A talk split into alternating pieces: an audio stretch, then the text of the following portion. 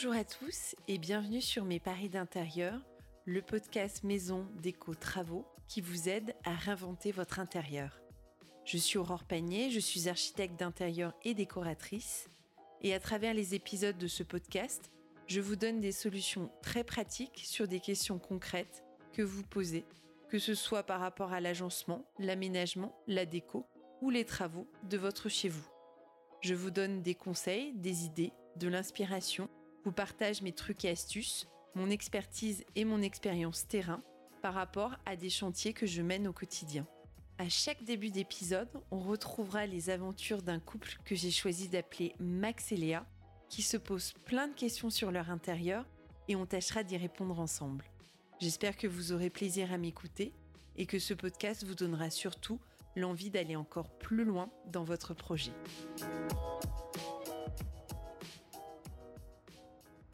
Aujourd'hui, on va parler d'écho et je vais traiter un sujet qui m'a été soufflé par vous, chers auditeurs, vous qui me suivez chaque semaine de plus en plus nombreux et je dois dire que ça fait bien chaud au cœur. Parce que oui, vous pouvez me laisser un commentaire sur ma page Instagram Paris d'intérieur si vous avez des questions sur votre chez vous, des problématiques et que vous souhaitez que j'aborde dans un épisode. Hélène m'a contactée car elle a une question précise sur sa déco. Alors pour remettre dans le contexte, Hélène vit dans sa maison depuis 6 ans. Elle n'a pas fait de gros travaux, mais elle a juste envie là d'une nouvelle un peu fraîcheur dans sa déco, notamment dans son entrée et dans son salon. Et elle se pose justement la question de se faire un mur de cadre, car elle a pris des photos qu'elle a fait développer et elle souhaite les faire encadrer pour rendre quelque chose d'assez joli.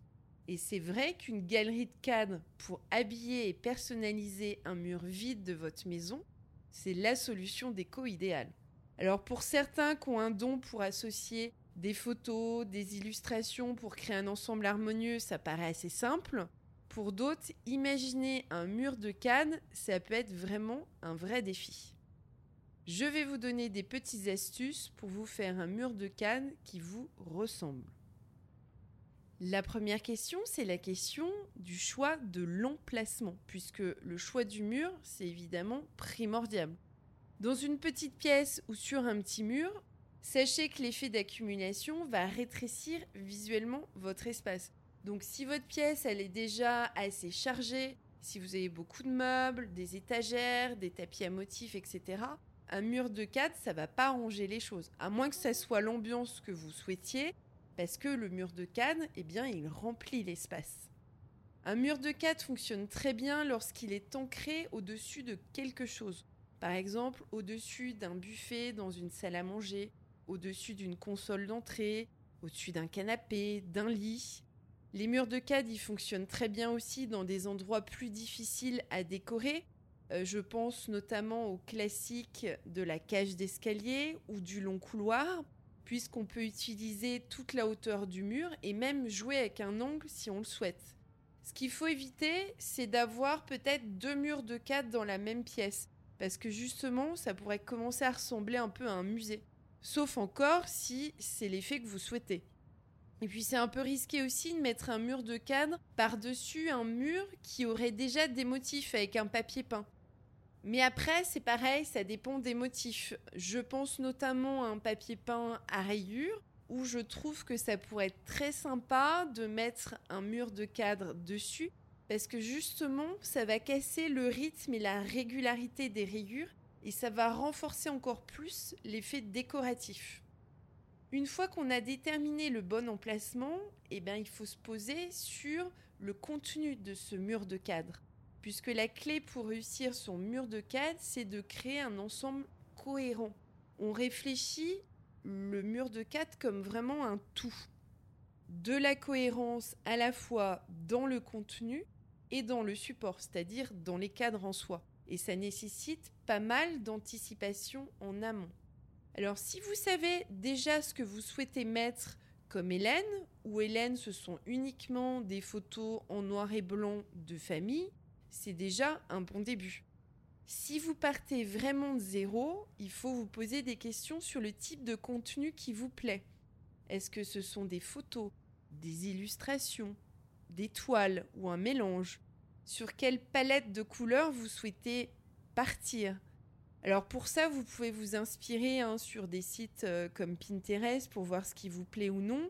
Et puis ensuite, aller trouver du contenu sur des sites de spécialisés. Je pense à Junique ou alors sur des e-shops d'artistes sur Instagram ou Etsy. C'est un peu dur de vous dire vraiment sur quels éléments partir parce que c'est très personnel.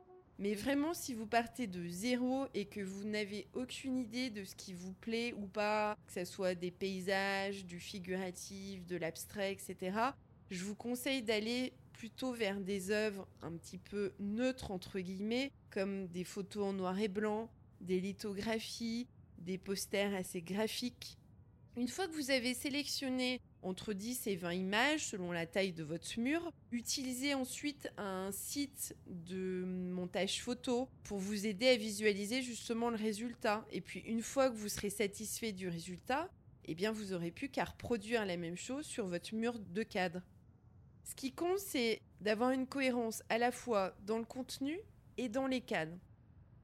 Je vais prendre un exemple. Si, par exemple, vous optez uniquement pour des photos en noir et blanc, eh bien, à ce moment-là, vous pouvez mettre des cadres soit tout noir, soit tout blanc, soit en bois ou en laiton, ou alors de toutes les couleurs, puisque vous avez une cohérence dans le contenu.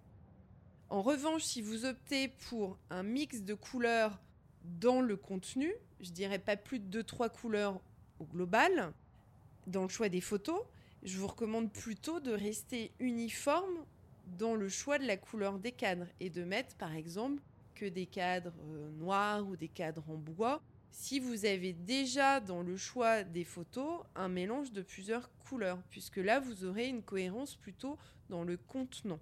Pour une touche épurée, minimaliste, choisissez une même couleur de cadre, une même épaisseur, une même disposition au sein du cadre. Vous savez, on peut utiliser dans un cadre ce qu'on appelle un passe-partout, c'est-à-dire un, comme un deuxième cadre qui est souvent blanc ou crème, et justement qui va bien mettre en valeur la photo qui est au centre du cadre. Si vous n'optez pas pour une composition très régulière, très symétrique, il va être intéressant de varier les formes et les épaisseurs de cadre. Rectangle, carré, ovale, en bois, en métal ou bien peint.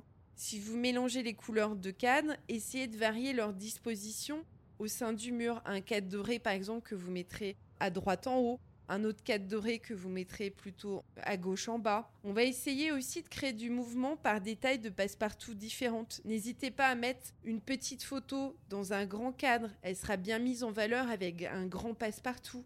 La couleur du passe-partout est très importante aussi pour faire ressortir l'œuvre, surtout les photos en noir et blanc. Un petit truc déco pas cher pour économiser, acheter des cadres en seconde main en vrac et repeignez-les avec du spray ou au pistolet de la couleur de votre choix, noir, doré, métallique ou blanc, pour justement les unifier. Une fois qu'on a choisi quel mur on va décorer, son contenu, maintenant va se poser la question du positionnement.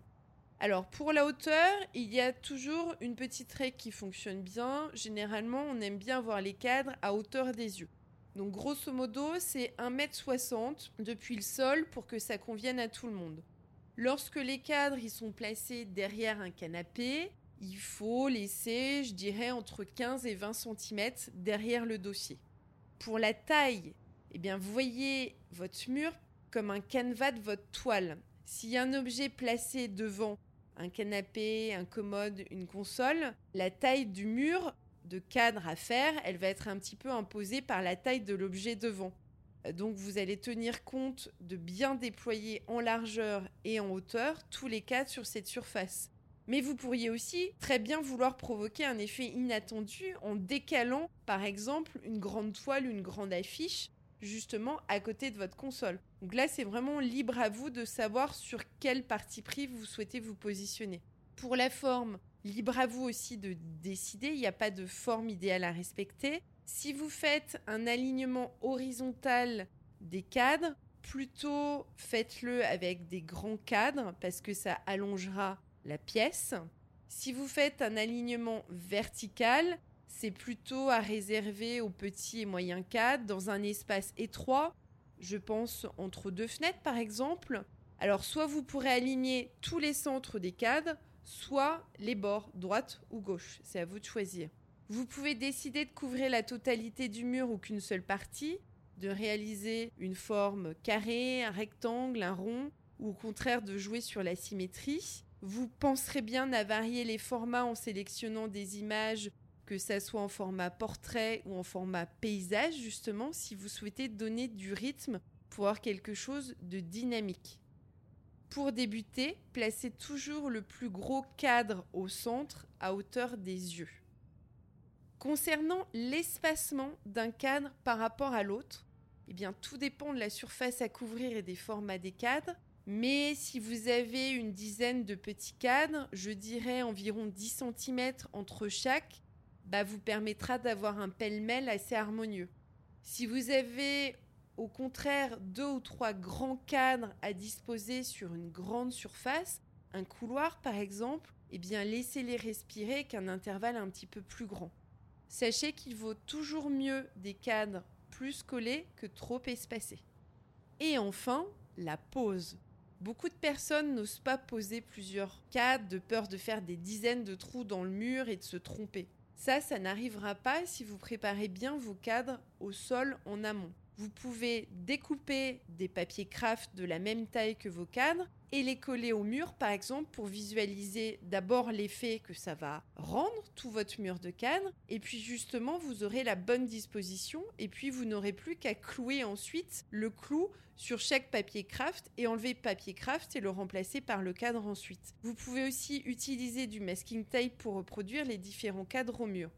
Et enfin, si vous avez vraiment peur, il y a aussi la solution de la simèse ou de la tablette flottante donc qui vous permet de disposer différents cadres qui sont du coup juste posés et non pas fixés au mur, mais vous aurez la contrainte d'avoir un alignement horizontal. Donc si vous voulez créer un petit peu de dynamique, eh bien vous pouvez mixer les cadres haut, vertical, horizontal et des cadres plutôt moyens et des cadres petits pour créer un petit peu de rythme. La tendance du moment, c'est d'incorporer des souvenirs, des accessoires déco au sein de son mur de cadre. Euh, je ne sais pas si vous avez par exemple conservé des, souvenirs de vacances, des tickets spectacles par exemple, ou euh, vous avez ramassé des fleurs euh, séchées lors d'une balade en forêt, eh bien encadrez-les. Ça portera une originalité à votre galerie et beaucoup d'authenticité. Vous pouvez aussi ajouter des beaux miroirs en rotin, des broderies, du macramé, un instrument de musique, des chapeaux. Ça va rendre votre mur de cadre unique parce que justement il sera personnel, il va vous ressembler à vous. Et vous pourrez aussi le faire évoluer au fil du temps en y ajoutant des éléments ou en remplaçant certains d'entre eux. Mon meilleur conseil, c'est lancez-vous, testez l'effet de votre mur de cadre, osez, changez, améliorez jusqu'à ce que vous soyez entièrement satisfait. Cet épisode consacré au mur de cadre est maintenant terminé. Je vous dis à la semaine prochaine pour une nouvelle thématique. À très bientôt.